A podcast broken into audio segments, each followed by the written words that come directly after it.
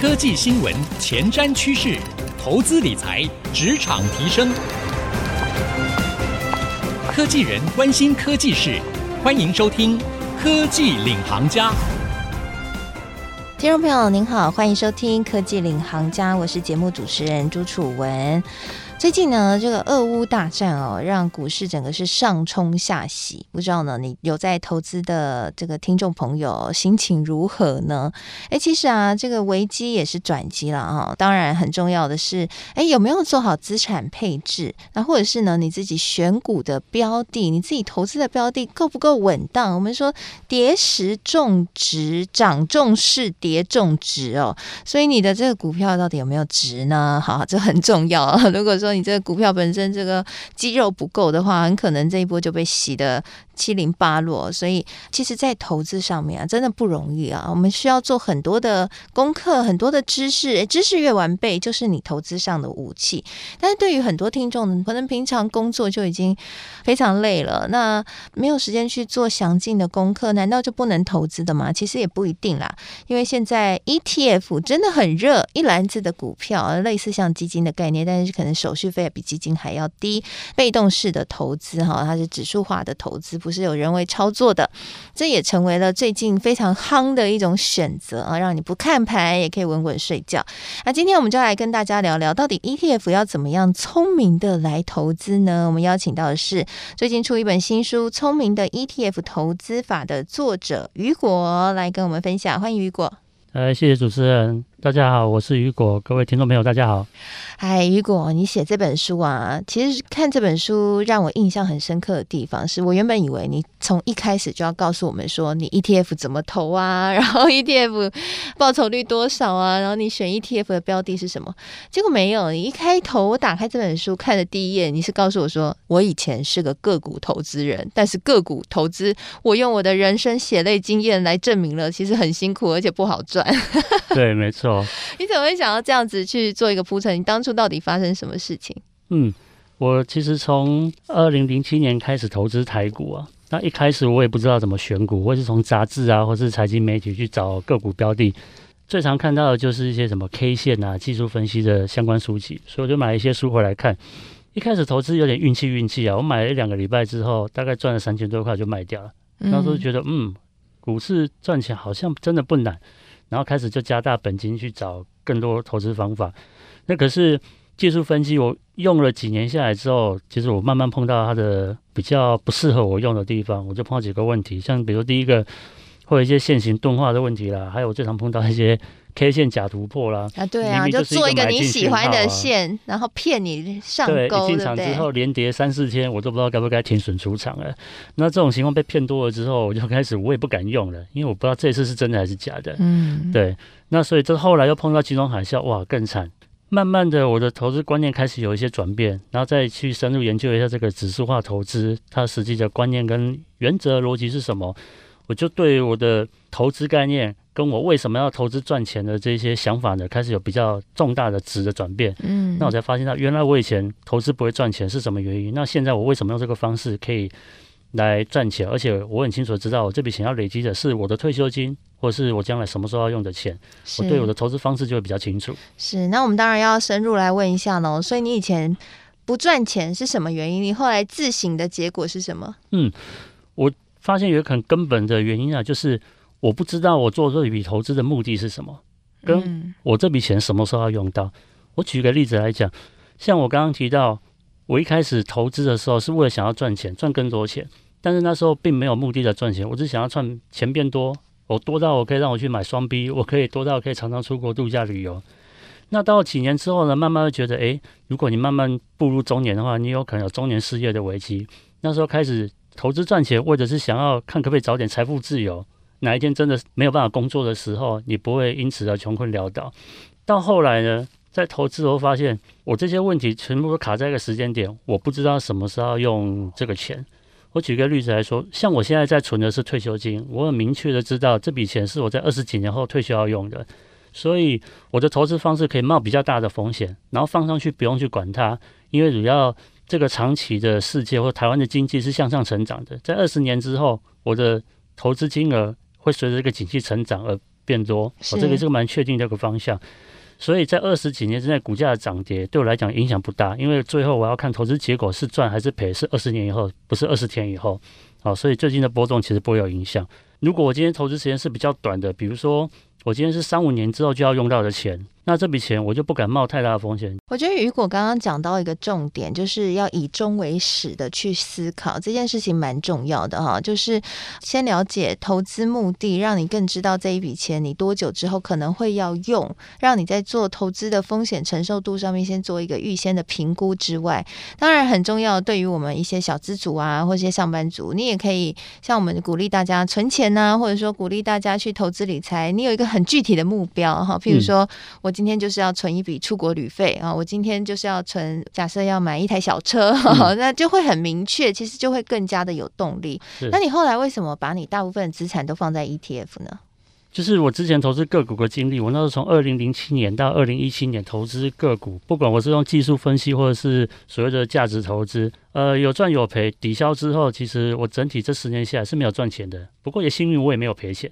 可是我浪费了这十年的时间，我资产并没有因为投资而增加。我觉得投资个股还有一个对我来讲是比较不利的因素。但你投股投资个股，它起码会配息啊？还是你选择全部都成长股？其实我那时候还没有所谓的存股的概念，我那时候的投资都是以赚价差为主。所以你那时候全部都选成长股，就是完全没有把值利率作为一个考量，对吧？嗯、对。啊，所以其实是。这个关键点也是你在个股上面后来决定跟他分手的原因。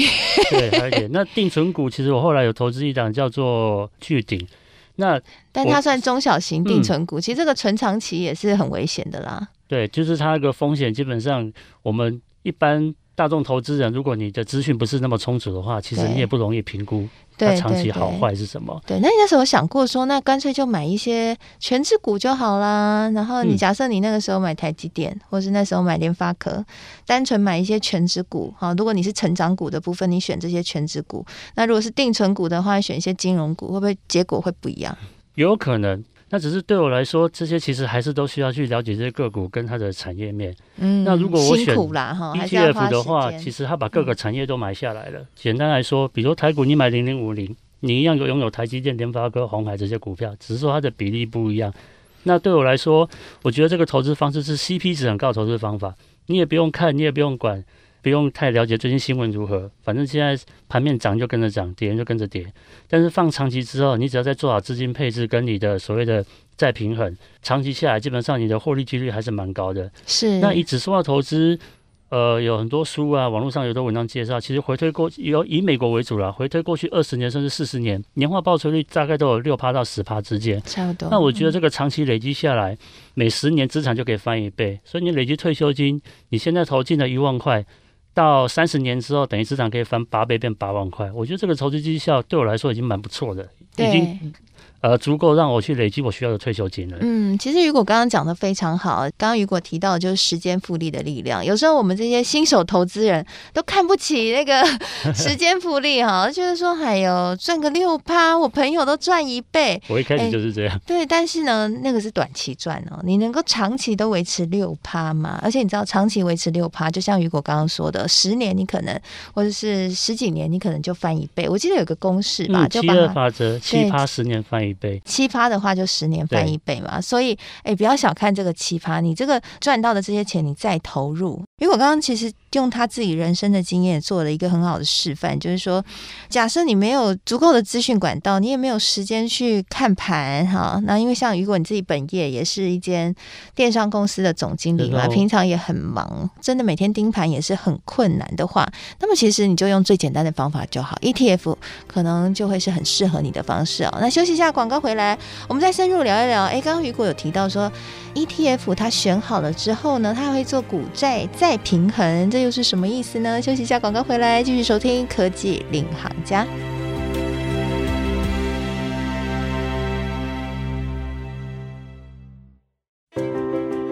回到科技领航家，我是节目主持人朱楚文。今天呢，我们在节目跟各位来聊一个上班族最适合，尤其是科技的上班族啊，平常上班超忙的，而且又很多公司好像没有网络可以用哦，所以不能看盘。哎，这个方法很适合你哦，就是懒人投资法，买 ETF 就对啦。今天我们邀请到的是《聪明的 ETF 投资法》这一本书的作者雨果，来跟我们一起聊聊他 ETF 都怎么买才会买。买的安心，买的赚钱，而且呢，这个股债平衡哈。我刚刚听到这个关键字，我后来就发现，投资要能够赚钱哈，首先你的标的要对，然后第二就是你投资策略要正确，然后呢，第三就是。资产配置很重要，其实它就攸关着你的投资策略。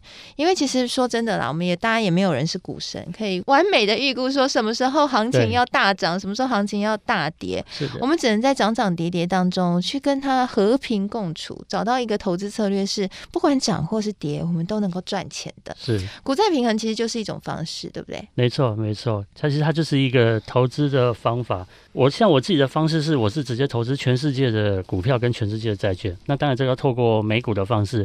我先解释一下为什么要投资全世界。呃，我知道很多投资人他从投资个股之后，慢慢的想说，那我不要选股了，我买 ETF 可以了吧？他就首先优先选择零零五零。零零五零毕竟它是属于台湾的指数哦。对。你还是投资在台湾。我分享一一个逻辑想法，就是如果你想象台湾是一家公司，美国是一家公司，英国是一家公司。那你买台湾的零零五零啊，就跟你单买台积电一样。如果有一天科技业不好了，台湾的呃股市市值也会降低，同样零零五零一样股价会下跌。但是如果我把我的资金分散在全世界，举一档呃 VT 这档 ETF 来说，它投资了四十几个国家，九千多档股票，它包含了各个产业都有。所以今天不管是科技业好，或者是生技业好，或者是传统食品好。跟你都有关系，你都可以因此而获利，所以我等于把我的机会分散到全世界，也等于把我的风险分散到全世界去，所以我觉得会比我单投资零零五零还要来的安全。对，那第二项我们刚刚提到的这股债平衡哦，为什么要投资债券呢？因为债券其实它是一项资产，而且它跟股票的关系比较不是那么直接。简单白话来讲，股市涨的时候，债券它不一定跌，它可能会跟着涨小涨；可是当股市大跌的时候，债券有可能因为避险，它反而是上涨的，所以在这个一涨一跌的平衡下，你的资产波动度会比较低。别人跌五十趴的时候，你可能只跌二十趴。那等到股市要反转的时候，你的起步点就比人家高一点。所以在长期累积报酬下来看，你的报酬可能在某一段时间会比完全持有股票的人还要来得好。股债的部分，投资人如果可以接受用美股来投资的话，其实用全世界的股票跟全世界的债券。来做资产配置，会是一个相当保守，而且可以放长期三五十年的一个投资方法。是因为股票跟债券它们的价格就是相反的嘛？股市好的时候，债券市场通常是不好；然后债券好的时候，股票市场通常是不好。嗯、所以我知道我有些身旁的朋友会这样操作啊，这是不是就是你说的再平衡？诶，对，可以这么说是，只是说我们在做股债再平衡，我们会有设定一个条件，比较不会是看。目前市场状况，嗯，因为为什么会这样说呢？如果说我今天有办法判断。股市好跟债券好是什么时候的话，没有，我是实际看报酬率啦。哦、他是直接看报酬率，就是说债券已经赚到钱了，嗯，他就把部分钱移到股市。哦。对，那这个就是其中一种再平衡的方式。再平衡，我就有了解是有两种方式，嗯，一个是我可以选一个固定的时间，时间到我就做再平衡。今天股票涨得比较多了，债券的比例变少了，我就把股票卖掉一部分，现金拿去买债券，把它平衡回来。就像刚刚主持人所说的，今天债券。比较少，所以我就可以低档再多买一点。所以反过来也是，今天如果股票碰到大跌了，它从八成降到剩六成，我的债券就可以卖掉一大部分，去把股票补回八成。这个时候就等于是去卖掉赚多的部分，去补那个下跌或是涨得比较少的资产。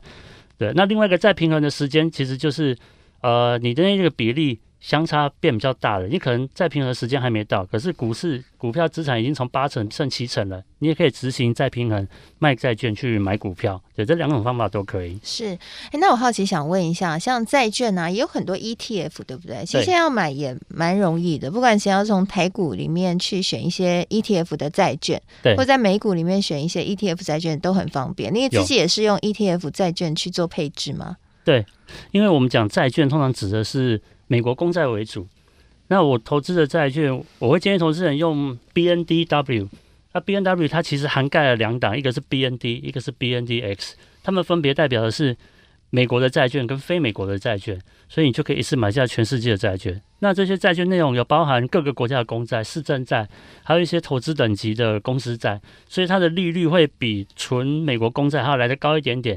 当然，波动性跟风险也稍微高一点点。那可是，反正我们在做这个资产平衡的时候，这个债券的波动啊，其实你可以不用太那么。特在意它，因为我们主要的投资绩效还是来自于股票。那债券的话是帮忙平衡一下股票的波动。是，但是债券也有分短天期、长天期。嗯、你刚刚推荐那两档是短天期还是长天期？好，我刚刚推荐那两档呢，基本上它整个平均下来，它属于中期债券，它的期间大概是七到十年左右。哦 okay 嗯，但因为它里面持有的债券非常的广，所以它有的是短，有的是长的，只是平均下来它的到期天数大概是七到十年左右。如果投资人想要直接投资美国债券，比如说呃短天期的债券是三到七年，那还有长期的，比如说 TLT，它是二十年以上的债券，你要了解一下说短天期的债券它的利率、殖利率会比较低。但是波动度比较低一点，它其实又有点像是取代现金的概念。如果你今天投资的是长天期二十年以上的话，它受到利率的影响非常大。比如说现在美国要升息，因为升息的关系，债券的价格会下跌，所以你账面上价格，呃，债券你就会看到亏损出现。可是如果你把时间拉长，像我去研究 TLT，它其实从上市大概二十年到目前为止，它的年化报酬率是六趴。而即使在美国一直在降息的情况下，因为债券因为降息的关系，它的价格一直上涨，所以它的年化报酬率还是有六趴。它在二零一五年最近一次，它报酬率那一次比较差，就是光那一年我们用股票跟债券的再平衡去做处理，那一年的亏损是零，就是说股票在赔钱的时候，我们的投资报酬率是零元，没亏也没有赚。所以对保护投资人来说，配置债券应该还是达到一定的效果的。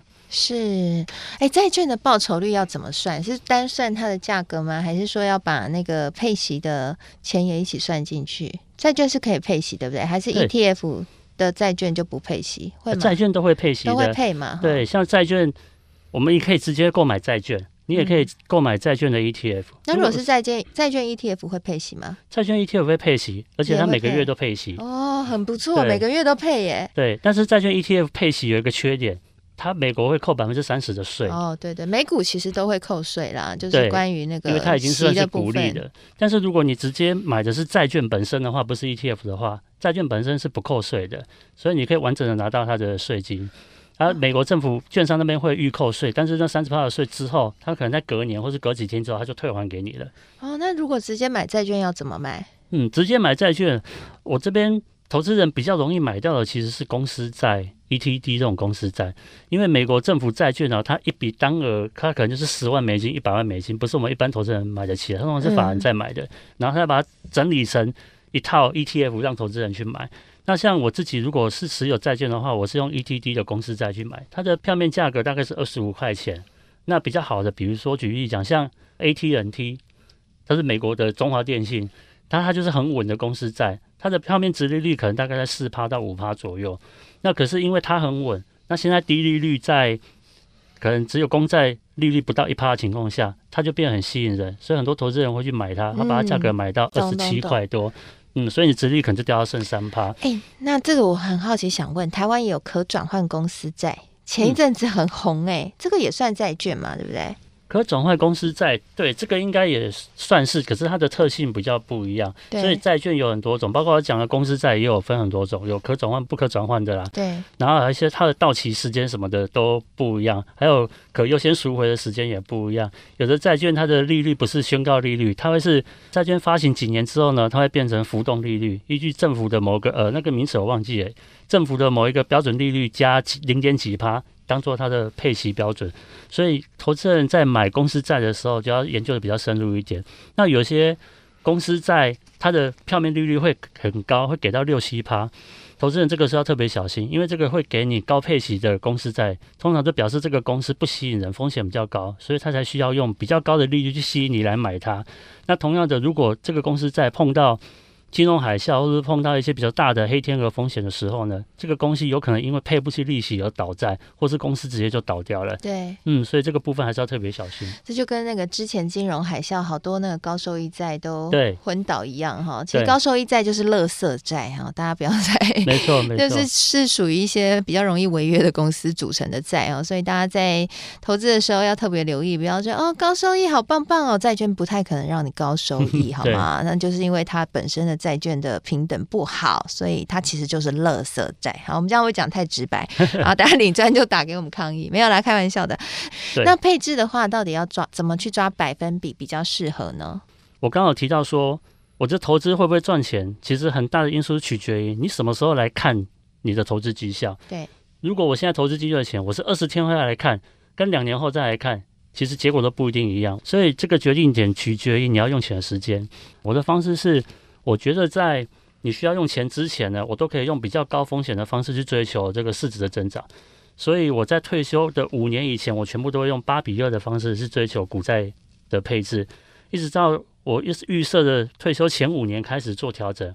我每多一年，我股票就少十趴；每多一年，股票就少十趴。一直到我要退休的那一年，我会把它调整到大概是四十比六十，或者是三十比七十。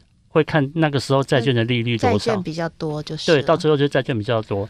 因为如果债券多的话，你的报酬那时候有回推。即使是三比七，债券这么高的配置情况下，那一条获利的趋势线是很稳定的增长。当然跟股票会差很多，可是每年还是以年化报酬有五六趴以上。我觉得对于退休来讲，五六趴其实也蛮够的，跟你买那个现金股利五趴殖利率意思差不多。嗯、是好，非常谢谢雨果给我们精彩的分享，以自己的这个投资经验为例啊，告诉大家呢，这个 ETF 其实是蛮适合上班族的懒人投资法，而且其实你用 ETF 就可以投资全世界，还可以做好股债配置哈，都有很简单的方法了。非常谢谢雨果的分享啊。那我们现在节目呢，除了会在 IC 知音主客广播播出之外，也会同步上到 Apple Podcast。Spotify，如果呢你对我们节目喜欢有兴趣的话，也欢迎你可以上到这两个平台搜寻“科技领航家”，就可以随选随听我们所有的节目喽。那在今天节目播出之后呢，我也会将雨果精彩的分享以及我的心得感想写成一篇采访笔记，放在我的脸书粉丝团，搜寻“财经主播主持人朱楚文”就可以看得到了。谢谢您收听我们今天节目，希望今天节目对您有所帮助喽。我是楚文，我们下次再会，拜拜。